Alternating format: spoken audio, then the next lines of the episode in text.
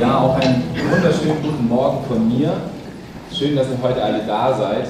Und wir haben heute ein sehr, sehr spannendes Thema, wie ich finde, und zwar das Himmelreich.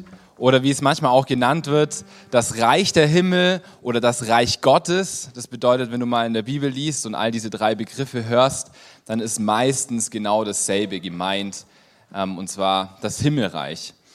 Und bevor wir jetzt richtig einsteigen, was das Himmelreich denn ist, ist es gut, sich bei so einem Himmelreich oder bei einem Reich allgemein sich erstmal anzuschauen, okay, wer ist denn jetzt eigentlich, der dieses Reich herrscht oder beherrscht? Was hat er überhaupt für, eine, für einen Anspruch, für einen Herrschaftsanspruch? Und da können wir direkt in die Bibel hineinschauen und wir fangen deswegen direkt auch mit einem Vers an heute Morgen und zwar mit Epheser 1 ab Vers 21.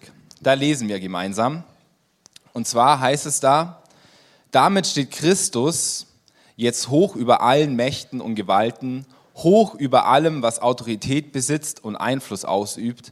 Er herrscht über alles, was Rang und Namen hat, nicht nur in dieser Welt, sondern auch in der zukünftigen. Ja, Gott hat ihm alles unter die Füße gelegt und er hat ihn, den Herrscher über das ganze Universum, zum Haupt der Gemeinde gemacht. In unserem Leben und im Leben der aller Menschen in der Weltgeschichte gibt es immer wieder ganz bedeutende Momente. Und wenn wir überlegen, was sind denn die bedeutendsten Momente des letzten Jahrhunderts, dann fallen mir persönlich zumindest gleich ein paar ein. Also zum Beispiel eines der früheren Momente war wahrscheinlich 1945, als der Krieg zu Ende war. Das war wahrscheinlich ein sehr bedeutender Moment für sehr viele Menschen auf dieser Welt. Dann später, wenn wir in der deutschen Geschichte uns anschauen, was alles so passiert ist, dann war wahrscheinlich der Mauerfall ein sehr bedeutender Moment, wo viele Leben vieler Menschen verändert worden ist. Und wenn man noch ein bisschen in die Technik zum Beispiel schaut, was alles so entwickelt wurde, dann würde man sagen, ja okay, die Erfindung des Computers, das war schon auch ein ziemlich bedeutender Moment. Oder beispielsweise jetzt in diesem Jahrhundert die Entwicklung von neuronalen Netzen oder auch KI genannt ist wahrscheinlich auch ein bedeutender Moment, weil es grundlegend verändert, wie wir unsere, unsere Handys verwenden, weil es grundlegend verändert hat, wie wir vielleicht in Zukunft Jobs machen werden. Und so gibt es sehr viele bedeutende Momente. Und wenn wir diesen Vers ähm, uns vor Augen halten und uns überlegen, okay, da ist jemand, Jesus Christus oder der Christus hier genannt, der über allem steht, Autorität besitzt und Einfluss ausübt über alles und über jeden Herrscher Rang und Namen hat, dann muss dieser Moment, als dieser Jesus auf dieser Erde war, gelebt hat, gestorben und auferstanden ist, dann muss es ein sehr bedeutender Moment in der Weltgeschichte gewesen sein. Weil ab diesem Moment hat wohl ein Wechsel der Herrschaft stattgefunden, wie man ihn noch nie gesehen hat eigentlich. Also ich kenne keinen Herrscher, der lebt oder gelebt hat, der ein Mensch war und all, von, von dem man all diese Sachen behaupten kann. Dass man sagen kann, okay, er hat wirklich alle beherrscht. Jeden König und jeden Präsidenten und jedes Land. Und es ist ein krasses Statement, das hier gemacht wird über Jesus. Und dann fragt man sich natürlich schon, okay, wer war dieser Jesus eigentlich? Also wenn er so viel Autorität und so viel Macht bekommen hat, wer war er eigentlich und was hat er getan? Und wenn wir das rausfinden wollen, dann müssen wir in die Bibel schauen. Und wenn wir in die Bibel schauen und einfach mal das erstbeste Evangelium aufschlagen, es gibt da vier Stück davon, Matthäus, Markus, Lukas, Johannes. Und wir schlagen einfach das erstbeste auf, das ist Matthäus im Neuen Testament und lesen mal, okay, was hat denn Jesus gesagt? Dann lesen wir diese eine Sache, die er verkündet hat, und zwar kehrt um, denn das Himmelreich ist nahe. Und es war, er war nicht mal der Einzige, er war nicht mal der Erste, der das gesagt hat, sondern es gab noch jemanden vor ihm, Johannes der Täufer, der hat es sogar auch schon gepredigt. Also sie haben da was eingeläutet, sie haben da ein Reich angekündigt und haben gesagt, kehrt um. Also sie haben nicht nur gesagt, okay, es kommt was Neues, macht euch bereit dafür, sondern sie haben, sie haben gesagt, hey, jetzt ist die Zeit, veränder dein Leben. Jetzt, jetzt ist es soweit. Und für die Menschen damals, vor 2000 Jahren, war Jesus hier auf dieser Erde und hat es erzählt. Vor 2000 Jahren hatte das noch ein bisschen mehr Gewicht, glaube ich, für die Menschen, als es jetzt ähm, für uns ist. Wenn wir jetzt hier in Memmingen aufgewachsen sind, dann wissen wir erstmal nicht so richtig, was damit anzufangen. Aber die Botschaft war richtig krass, weil Jesus gesagt hat, jetzt ist die Zeit, wo Gottes Herrschaft aufgerichtet wird. Erneuert euer Leben. Jetzt ist die Zeit, dass ihr das tut. Und wenn wir uns nochmal den Epheser 1 anschauen, dann wird uns schnell klar, dass diese Herrschaft auf jeden Fall nicht nur eine Herrschaft über das eigene Leben ist. Ihr habt vielleicht eine bestimmte Vorstellung von Jesus und wer er ist. Und vielleicht kennt ihr Jesus als jemanden, der viele gute Dinge gesagt hat, der vielleicht auch viele gute Dinge getan hat, der ethisch und moralisch ein guter Lehrer ist und vielleicht sehr heraus, heraussticht aus der Weltgeschichte in dem, was er gesagt hat, neben all den Philosophen und Denkern, die es sonst noch gab. Aber Jesus ist nicht nur jemand, der vielleicht in dein Leben hineinsprechen will, weil er irgendwie gute Sachen gesagt hat, sondern wenn wir diesem Vers glauben, und ich habe es hier nochmal ähm, ja, hervorgehoben, dann ist er wirklich jemand, der über alles herrschen wird oder sogar schon über alles herrscht. Und das ist ein Riesenunterschied. Es ist ein Riesenunterschied zwischen jemandem, der, der nur ein paar gute Botschaften für dich hat und sagt, hey, das wäre schon cool, wenn du mal in die Richtung mehr laufen würdest oder in die oder das machen. Ähm, und zwischen, okay, ich habe hier die komplette Herrschaft über alles, was du siehst und kennst und über jeden, äh, über jedes Land und über jeden König ähm, und ich kann entscheiden, was passiert. Das ist ein Riesenunterschied. Dann werden die Ansprüche, die der, derjenige stellt, auch auf einmal ganz anders, ähm, weil der auf, auf einmal über dir steht und Macht über dich hat.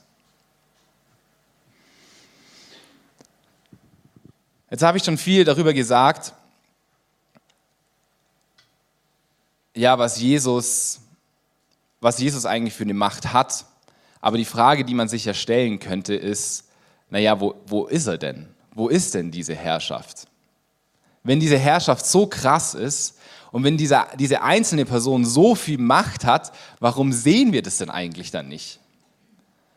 Weil eigentlich, wenn ich mir vorstelle, dass heute ein Mensch all diese Macht übertragen bekommt, dann würden wir das wahrscheinlich sehen dann bekämen wir vielleicht eine andere Flagge, vielleicht bekämen wir eine andere Währung, vielleicht würde man anfangen, die Welt umzuordnen und neue Dinge zu bauen oder neue Dinge, eine neue Gesellschaft ähm, auszurufen. Irgendwas würde sich ja verändern, oder?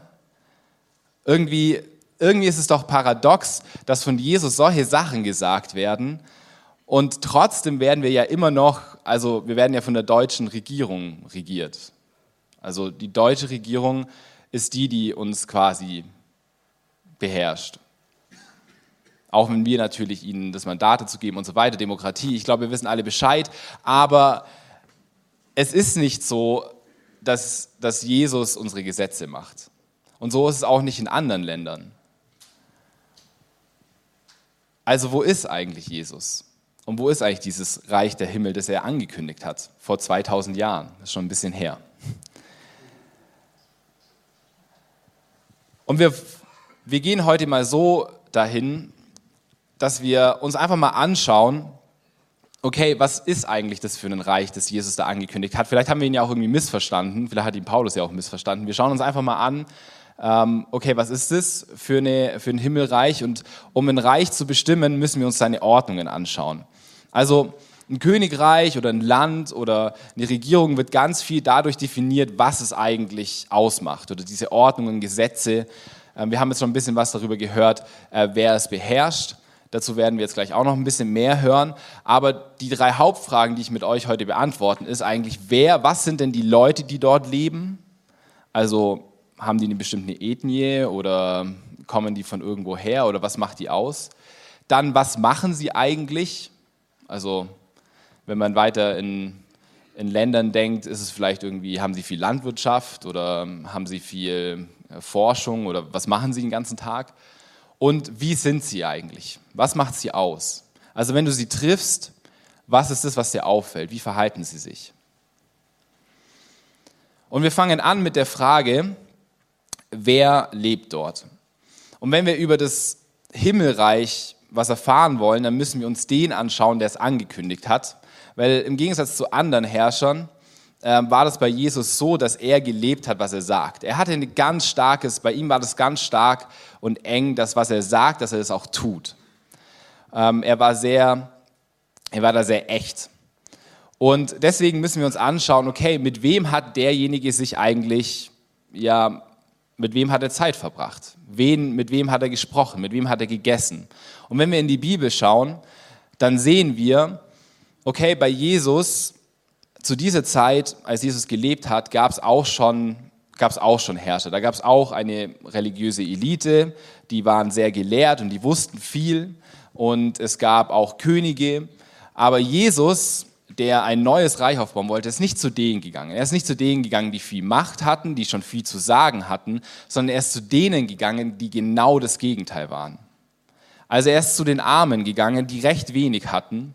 Er ist zu denen gegangen, die, die verachtet waren in der Gesellschaft, wo, wo Leute gesagt haben, hey, mit denen wollen wir nichts zu tun haben. In der Bibel werden sie Sünder oft genannt. Mit denen wollen wir nichts zu tun haben. Das sind Prostituierte, die verraten unser Land. Nee, zu denen gehen wir bestimmt nicht. Zu denen ist aber Jesus gegangen und hat sie gerufen. Also es bedeutet, die Leute, die er in sein Reich oder für sein Reich gewinnen möchte, das waren ganz andere Menschen wie die, die man vielleicht in so einer Herrscherposition oder als Elite von einem Land irgendwie sehen würde. Und Jesus selbst, Jesus selbst definiert sogar, okay, die Leute, die dort leben, das sind sie, das sind sie. Und wenn wir Matthäus 5 aufschlagen, dann lesen wir das gleich am Anfang und ich habe es einfach mal kurz zusammengefasst. Er sagt, okay, hey, da leben die, die arm sind vor Gott. Da leben die, die sanftmütig sind, die, die Gerechtigkeit wollen, die, die nicht mit anschauen können, wenn jemand unterdrückt wird, wenn das Recht gebeugt wird vor dem Gericht, sondern die wollen die, sie wollen, dass Gerechtigkeit herrscht. Sie wollen Frieden stiften. Sie, wollen, sie sind reines Herzen. Das bedeutet, sie haben kein schlechtes Gewissen. Sie wissen genau, was sie tun und sie wissen, dass es gut ist. Sie haben ein reines Herz und nichts Böses in sich. Jetzt könnte man natürlich fragen, okay, diese Leute, die er dort gerufen hat, war das da wirklich so? Das ist die Frage.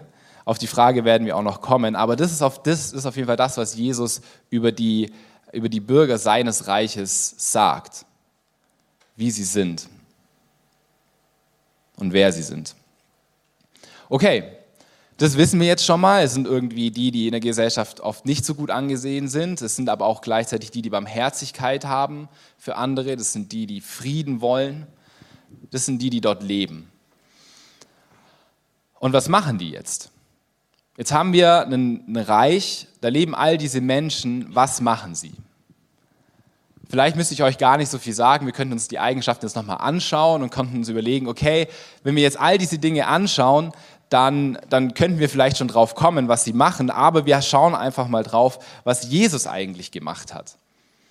Und wenn wir, wenn wir lesen, wo Jesus hingekommen ist, dann merken wir, krass, da, da hat Jesus einen riesigen Unterschied gemacht zu dem, was um ihn herum passiert ist. Und wir lesen dazu eine Bibelstelle in Markus 6 und die beschreibt es nämlich ganz gut. Und zwar steht da, sie fuhren weiter, bis sie Genezareth auf der anderen Seite des Sees erreichten. Dort legten sie an. Also auf einem Boot waren sie. Kaum waren sie aus dem Boot gestiegen, als die Leute Jesus erkannten. So schnell sie konnten, machten sie sich auf den Weg, um die Kranken aus der ganzen Gegend zu holen. So wie sie erfuhren, an welchem Ort sich Jesus gerade aufhielt, brachten sie sie auf Tragbahn dorthin. In allen Dörfern, Städten und Gehöften, in die er kam, legt man die Kranken, legte man die Kranken auf die Plätze und Straßen und bat ihn, er möge sie doch wenigstens den Saum seines Gewandes berühren lassen. Und alle, die ihn berührten, wurden geheilt. Das ist mal richtig krass. Stellt euch das mal kurz vor.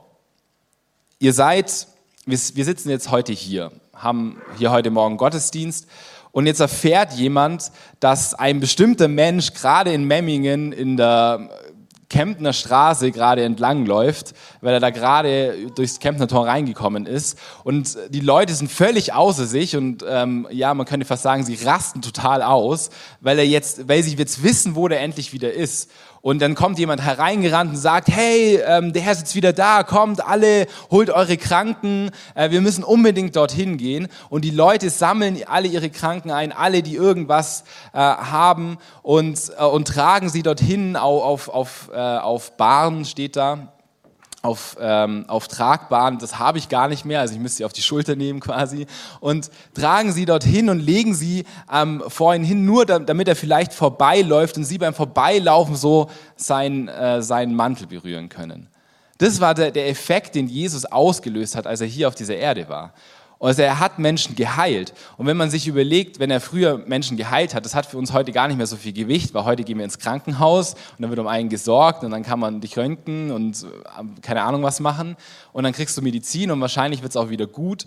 Ähm, manchmal wird es leider nicht wieder gut. Aber damals war das leider so, ähm, dass es eben für die nicht diese Möglichkeit gab. Wenn du da halt krank warst, kann es halt sein, dass du halt gestorben bist. Und wenn da jemand war, den du nur berühren musstest, damit du geheilt bist, dann war das nicht nur praktisch, weil es schnell ging, ähm, sondern es war deine einzige Chance. Es war deine einzige Hoffnung. Das bedeutet, Jesus war ein Hoffnungsträger und er hat Menschen geheilt, die waren schon jahrzehntelang lahm und krank und sie, sie lagen, nur vor, sagen, lagen nur rum und haben irgendwie auf eine Gelegenheit gehofft, wieder gesund zu werden. Und Jesus kommt und macht sie einfach vom einen Moment auf den anderen gesund.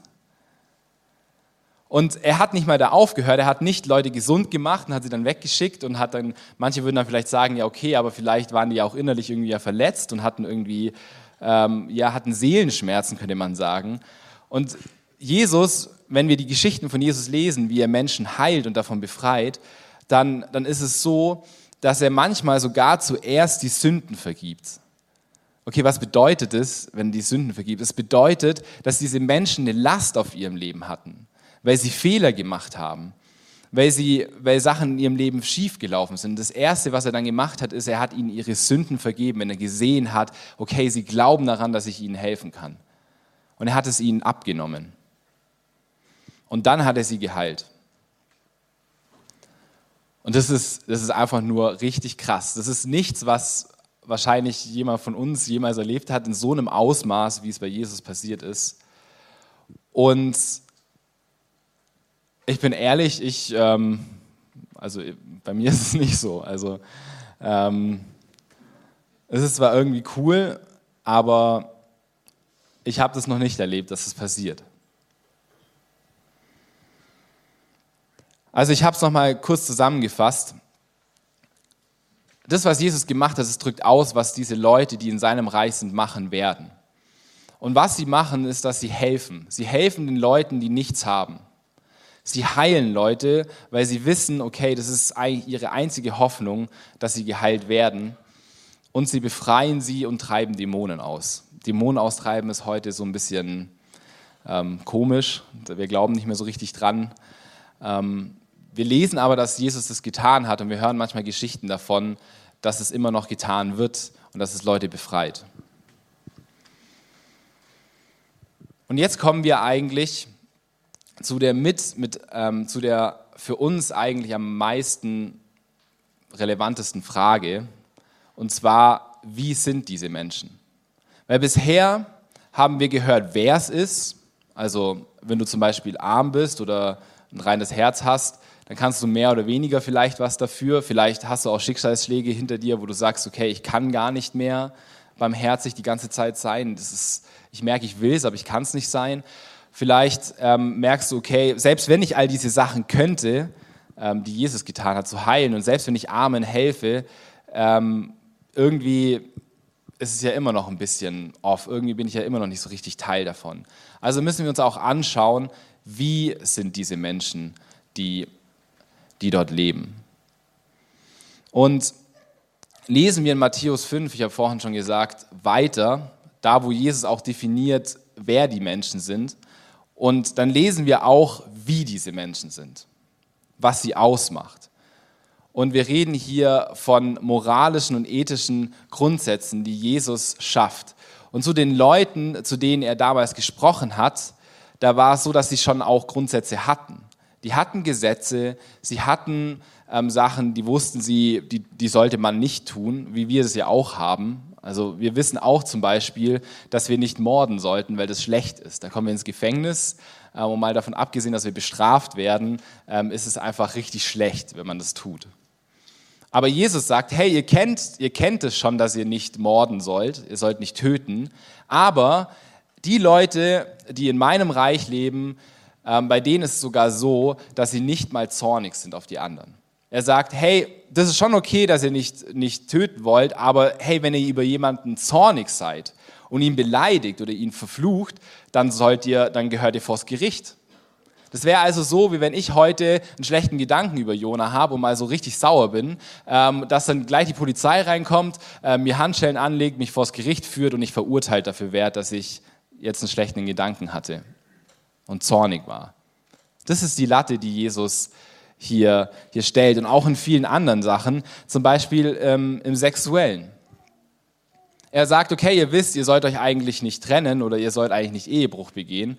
Ähm, und Jesus sagt, naja, selbst wenn du schon daran denkst, du hast einen Partner und du denkst nur daran, dass du ja eventuell mit jemand anderen schlafen könntest, ja, dann hast du sie eigentlich schon gemacht. Schon vorbei. Oder ja, ich weiß, ihr dürft euch eigentlich scheiden lassen, aber nee, eigentlich ist gar nicht drin. Er sagt sogar, okay, das, das habt ihr nur, das dürft ihr eigentlich nur, weil ihr, weil ihr ein hartes Herz habt. Und wir haben davor sogar noch gelesen, dass, dass nur die reinen Herzen sind, die barmherzig sind in sein, in sein Reich, Teil an seinem Reich haben.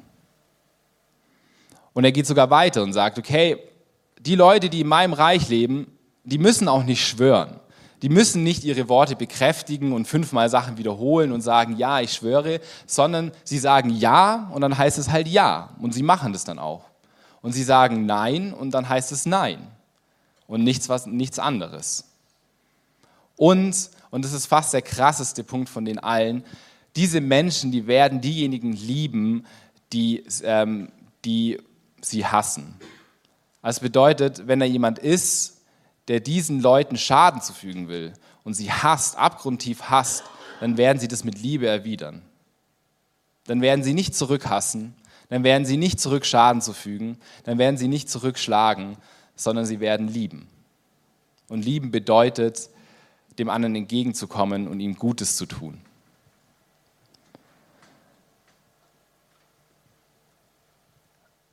Ich weiß nicht, wie es dir geht, wenn du diese Punkte hörst und siehst.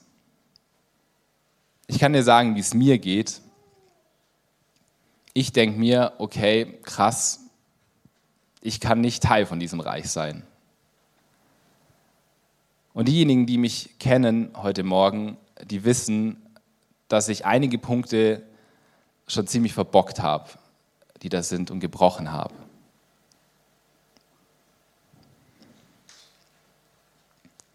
Weil wir Menschen, wir machen genau das Gegenteil von dem, was da steht. Und wir wissen das auch. Wir wissen das auch als Menschheit. Vielleicht als Einzelne denken wir, ja, ich bin doch irgendwie hier gut und dort gut. Aber als Menschheit wissen wir eigentlich, ja, okay, wir, wir beleidigen und fluchen. Das, das passiert. Ja, wir gehen fremd. Ja, wir halten unsere Worte nicht. Ja, wir hassen die, die uns hassen. Manchmal hassen wir sogar Leute, die uns gar nicht hassen. Ich habe gestern Abend habe ich noch einen Film geschaut, kommt gerade neu raus. Da war es die, die Geschichte oder das Narrativ, sage ich, kein unbekanntes Menschheit. Und dann gibt es irgendwie so ein fremdes Volk, ähm, das nicht die Menschen sind. Und natürlich werden die Menschen so dargestellt, dass sie abgrundtief böse sind und Krieg führen und alles kaputt machen. Und die anderen, die manchmal sind es Aliens, gestern waren es Roboter, das sind die Guten. Die wollen eigentlich gar nichts Böses. Die wollen eigentlich nur Frieden. Und sie tun auch nichts Schlechtes. Es ist doch eigentlich paradox, dass die Menschheit sich selbst als böse darstellt, als Gesamtheit. Und natürlich identifizieren wir uns nicht mit diesen Menschen, wenn wir uns denken, die tun Böses. Aber eigentlich sind wir ja Teil davon. Und eigentlich ist jeder Einzelne, trägt dazu bei, dass die Menschheit so ein Bild hat, sogar von sich selbst. Also all diese Dinge scheinen unerreichbar zu sein. Dieses Reich, das Jesus aufbauen will, scheint unerreichbar zu sein. Es scheint wie eine Utopie. Und wir glauben, also nur wenn ich das lese und auf die Menschen schaue, denke ich mir, okay, das kann niemand erreichen. Das kann niemand erreichen. Dieses Reich kann eigentlich nie entstehen. Und die Bibel, die das ja selber berichtet, die sagt auch noch, ja, genauso ist es. Und zwar lesen wir in 1. Korinther 15, Vers 50. Eines müsst ihr wissen, Geschwister, mit einem Körper aus Fleisch und Blut können wir nicht an Gottes Reich teilhaben. Ich habe vorhin schon gesagt, Gottes Reich, synonym zu Himmelreich. Dem Erbe, das er für uns bereithält, das Vergängliche hat keinen Anteil an dem, was unvergänglich ist. Also Paulus, der diesen Brief geschrieben hat, sagt schon selbst, das Himmelreich widersteht völlig der menschlichen Natur. Komplett. Also wer war dann Jesus eigentlich? War Jesus eigentlich einfach nur ein gut Mensch, wie man vielleicht heute sagen möchte, der ist einfach, der war halt ein Held, der hat es einfach gut gemeint und hat auch ein gutes Leben geführt. Leider ist er gestorben, jetzt wieder weg, er hat es irgendwie nicht weitermachen können und er hat eine Utopie aufgestellt und eigentlich ist diese Utopie aber gar nicht zu erreichen. Er ist vielleicht nicht besser wie irgendein Philosoph, der auch sich überlegt hat, wie könnte der Staat, der perfekte Staat aussehen und hat dann irgendwie, die, die danach haben dann festgestellt, okay, es klappt irgendwie nicht und die danach auch. War Jesus auch so jemand? Ist er vielleicht doch nicht mehr wie bloß so ein moralischer Lehrer? Und Jesus hat daran geglaubt, dass es irgendwie weitergeht. Warum? Weil Jesus hat einfache Menschen dazu berufen, genau dasselbe zu tun, wie er getan hat. Und wir lesen in der Bibel, dass sie das sogar getan haben. Er hat also von diesen Geringen, von denen, die nicht viel hatten und nicht viel wussten, hat er, die hat er gerufen und hat gesagt, hey, ihr seid meine Schüler, euch zeige ich das und ihr, ihr predigt genau dasselbe und ihr macht genau dasselbe. Ihr predigt auch, das Himmelreich ist nahe und ihr werdet auch heilen und Dämonen austreiben. Und das haben sie auch getan, wenn wir der Bibel glauben. Genau das haben sie auch getan und sie haben das Himmelreich weitergebaut. Aber waren das, war das vielleicht nur eine Ausnahme? Waren die vielleicht halt nur ein paar Glückliche, die Jesus irgendwie gesegnet hat? Und ich kann dir sagen, nein, das waren sie nicht. Das waren nicht Ausnahmen. Das waren nicht ein paar Glückliche, die auserwählt wurden und der Rest hat halt Pech gehabt ähm, und jetzt sind sie leider auch schon tot. Sondern Jesus wusste ganz genau, dass er, dass wir das nicht schaffen. Und das Paradoxe an Jesus ist ja, ist, dass, dass er gestorben ist. Also er ist ein Herrscher, der hat sich, er hat sich freiwillig töten lassen. Was ja an sich schon, wenn, wenn er keinen Plan dahinter gehabt hätte, dann, dann wäre ja ab da seine Arbeit einfach vorbei gewesen. Aber Jesus wusste, er muss sterben, er muss dieses Opfer bringen, damit du ein Teil von seinem Reich sein kannst. Und das ist der große Unterschied. Dieser gekreuzigte König, dieser Herrscher, der ist so verschieden zu all diesen anderen Herrschern, weil er es möglich macht durch seinen Tod, damit wir das leben können. Er nämlich, er weiß all diese Fehler, die wir machen. Er kennt all die Fehler, die wir machen. Und er hat gewusst, okay, diese Fehler, die müssen ausgemerzt werden, damit wir dieses Reich, damit dieses, diese Herrschaft aufgerichtet werden kann. Und ich weiß nicht, wie es dir geht, jetzt, wo ich so ein paar Minuten über dieses Reich gesprochen habe, aber ich möchte gern Teil dieses Reichs sein. Ich will nicht Teil dieser Regierungen sein und ich will auch nicht Teil dieser Welt sein, die Krieg führt und Menschen tötet und schlecht zueinander ist und Beziehungen kaputt macht. Ich habe da keinen Bock drauf. Aber ich weiß, ich komme von mir aus nicht raus. Und Jesus sagt, du kannst lernen, treu zu sein. Du kannst lernen, zu lieben, auch wenn Leute dich hassen. Du kannst lernen, all diese Dinge zu tun, genauso zu leben, wie ich gelebt habe. Denn ich bin ein Vorbild für dich. Ich bin nicht nur derjenige, der jetzt Macht hat über dich, sondern ich bin ein Vorbild für dich.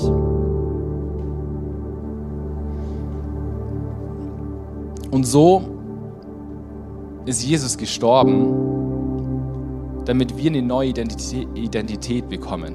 Und eine neue Identität zu bekommen bedeutet erstmal, und das hat Jesus auch so gesagt, dass unsere alte Identität, unser alter Mensch stirbt. Diese Identität als Sünder, als Mensch, der Sachen zerstört, die Identität stirbt und ist vorbei. Und wir haben eine neue Identität in Jesus, die genauso ist, wie Jesus sein Himmelreich beschreibt. Und das Herausfordernde ist, dass wir nicht nur auf moralischer oder ethischer Ebene so sind, sondern dass wir auch das tun sollen, was Jesus getan hat. Und die Frage, die ehrliche Frage, vielleicht bist du schon lange mit Jesus unterwegs, vielleicht bist du erst seit kurzem mit Jesus unterwegs oder noch gar nicht.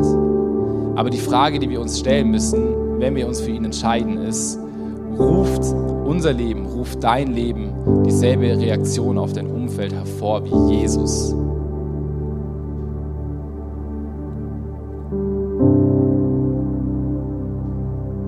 Wenn du nach draußen gehst, wenn du in deine Arbeit gehst, wenn du in die Schule gehst, in die Stadt, sehen dann die Menschen das Reich Gottes? Sehen sie das Himmelreich, das Jesus verkündigt hat?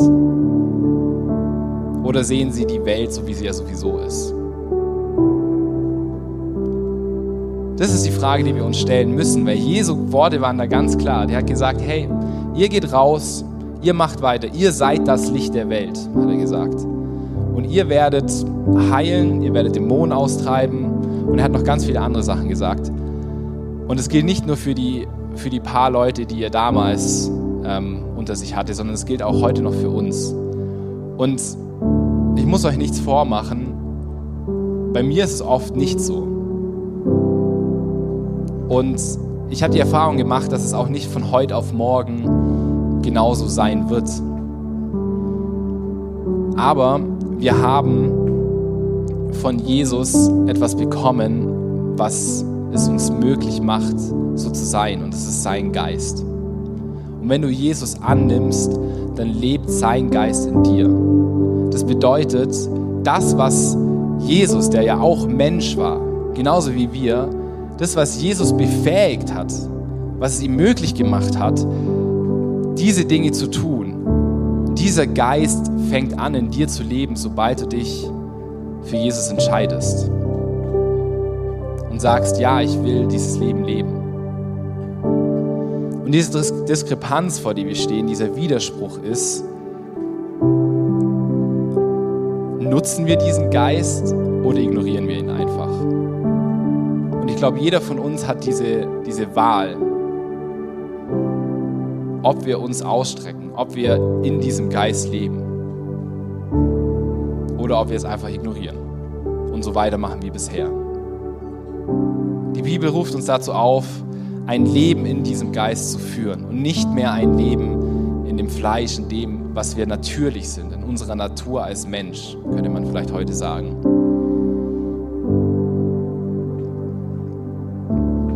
Und wir sehen Menschen, die das machen, die es ernst nehmen. Und wir sehen bei diesen Menschen dieses Licht.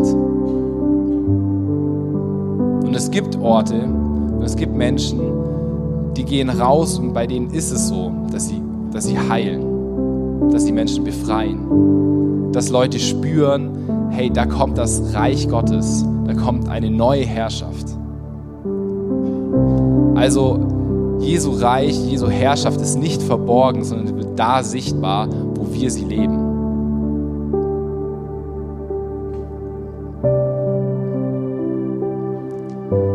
Also müssen wir in diesem Geist leben. Jetzt natürlich die Frage, okay, wie, wie kann ich das denn machen? Es gibt ja irgendwie nicht den Hebel oder einen Ort, wo ich hingehe und dann passiert es sofort. Selbst wenn ich hier heute Morgen bin, wo wir Jesus feiern, wo wir auch seine Herrschaft feiern, ist es ja nicht so, dass es sofort so passiert. Eine Sache, die ich euch heute Morgen mitgeben will, ist, lernt Jesus kennen. Und wir können Jesus auf zwei verschiedene Weise kennenlernen. Wir können ihn kennenlernen, indem wir sein Wort lesen. Wir können ihn kennenlernen, was er sagt, wie wir leben sollen. Matthäus 5 bis 7. Das sind drei Kapitel, ähm, wo darüber gesprochen wird,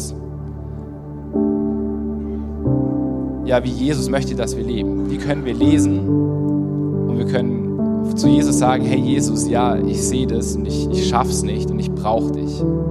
Und wir können mit ihm sprechen, das ist der zweite Punkt.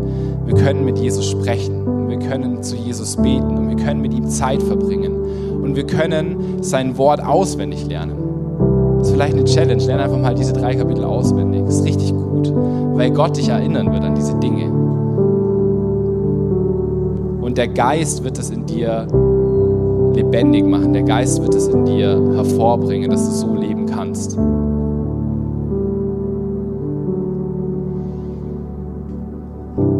Wir werden jetzt gleich in die Lobpreiszeit gehen und werden zusammen Jesus anbeten.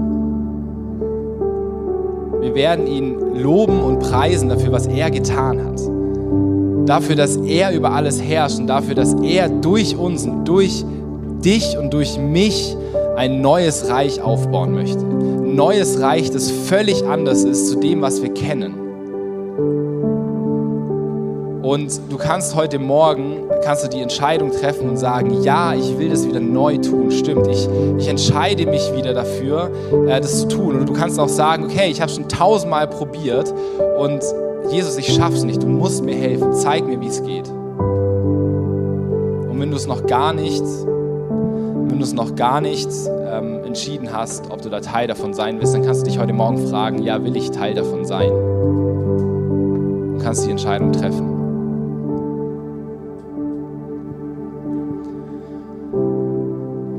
Vater, und so danke ich dir, dass du deinen Sohn Jesus geschickt hast. Und Jesus, wir danken dir, dass du auf dieser Erde warst und uns das vorgelebt hast und diese neue Herrschaft aufgerichtet hast. Und danke, dass du nicht, danke, dass du nicht irgendwie leere Worte gesprochen hast. Danke, dass du nicht einfach nur ähm, ein Vorbild warst, das uns Druck macht, sondern dass du wusstest um unsere Not und dass du gestorben bist am Kreuz und dass du uns diese Sünde abgenommen hast, ähm, sodass wir in deinem Geist leben dürfen, dass wir so leben dürfen wie du. Und Jesus, das wünsche ich mir so sehr und ich weiß, nur du kannst es tun, nur du kannst es tun, dass es in unserem Leben wahr wird, dass wir Licht werden als Einzelne, als Gemeinde. Und ich bitte dich, nutze diesen Morgen, um uns zu zeigen, was es für uns bedeutet. Nutze diesen Morgen, um uns mit deinem Heiligen Geist auszurüsten. Nutze diesen Morgen, dass wir rausgehen können und Licht sein in der Welt. Jesus, ich will sehen, wie dein Reich gebaut wird. Ich will sehen, ja, wie Frieden herrscht. Ich will sehen, wie, ähm, wie sich um die gekümmert wird, um die, an die niemand denkt und die arm sind. Zeig uns, wie wir das in Memmingen, wie wir das nächste Woche in unserem Umfeld, egal wo wir sind, wie das da schon Wahrheit werden kann. Weil du uns dazu fähig machst.